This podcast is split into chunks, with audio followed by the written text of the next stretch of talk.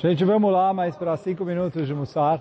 Essa semana na Paraxá, a gente é, vê sobre o man, que a Israel reclamou que o man não era gostoso e etc.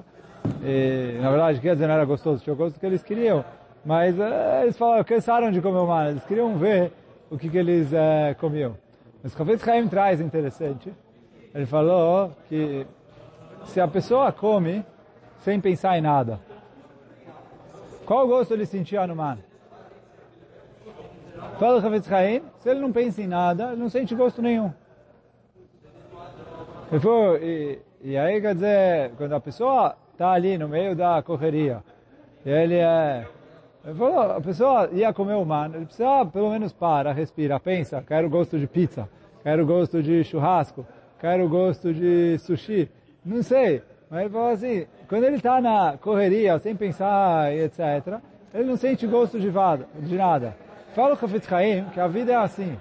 Quando a pessoa vive a vida na correria, sem parar para pensar um pouquinho, sem fazer uma pausa, olha, estou indo para o caminho certo, não estou indo para o caminho certo, preciso melhorar, não preciso melhorar. Então ele fala, ele não sente gosto de nada. E o essa é um pouco a, a função da pessoa parar para estudar Mussar. O Mislat Sharim escreve na, na introdução dele que ele falou, olha, não adianta estudar o livro uma vez. Porque você vai estudar ele de capa a capa, um mês, dois meses você termina o livro e acabou. Ele falou, o objetivo do estudo do Mussar não é ensinar coisas novas que você não sabia.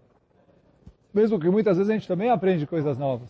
Mas o objetivo não é esse. Qual que é o objetivo? O objetivo é despertar a pessoa para reflexão sobre o que ele faz na vida dele. Então ele estuda, ele vê o que é importante, o que não é importante, os valores, os pesos que ele dá para as coisas.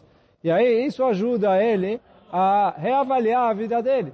E aí quer dizer, o, o, importante do Mussar é justamente despertar a pessoa para reflexão, para parar para pensar. Isso que falou o Hafez Chaim, que a pessoa que não para para pensar, não sente, igual no man, ele não sentia o gosto do man, for na vida também, ele não sente o gosto da vida. E aí, quer dizer, ó, a ideia de estudar um pouquinho de Mussar é para a pessoa parar, refletir, pensar um pouquinho que, para que lado, que caminhos que ele está pegando na vida dele, que decisões que ele está tomando, e aí com isso melhorar as decisões, e aí com isso ele vai conseguir se conectar melhor com Hashem e se aproximar mais de Hashem e melhorar a vida dele.